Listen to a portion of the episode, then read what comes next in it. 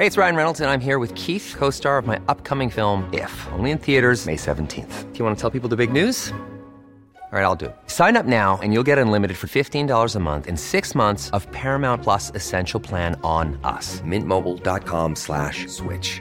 Upfront payment of $45 equivalent to $15 per month. Unlimited over 40 gigabytes per month. Face lower speeds. Videos at 480p. Active Mint customers by 531.24 get six months of Paramount Plus Essential Plan. Auto renews after six months. Offer ends May 31st, 2024. Separate Paramount Plus registration required. Terms and conditions apply if rated PG.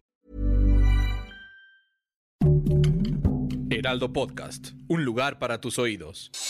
Noticias del Heraldo de México.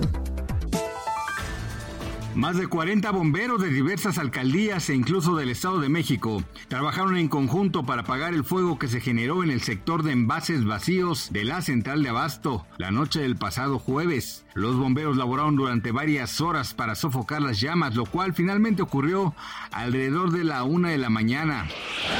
La Secretaría de Gestión Integral de Riesgos y Protección Civil de la Ciudad de México informó que este viernes 7 de abril terminará la ola de calor en la capital para dar pie a la temporada de lluvias acompañada de temperaturas mucho más bajas en comparación con las que se han registrado en las últimas semanas. El organismo indicó que durante los próximos días espera un decremento de las temperaturas durante la noche y al mismo tiempo se dará inicio a las fuertes lluvias de la ciudad.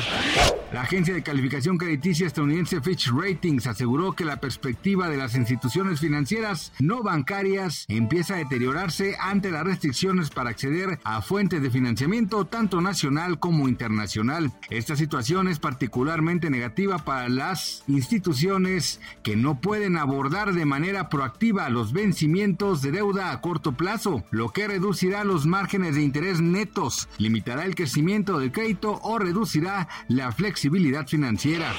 En el marco del tradicional Via Crucis, el Papa Francisco no acudirá al Coliseo de Roma para presenciar el Viernes Santo debido a su estado de salud. El sumo pontífice seguirá la procesión desde la Casa Santa Marta, ya que las temperaturas frías que se han registrado en la región podrían agravar la bronquitis que le fue detectada.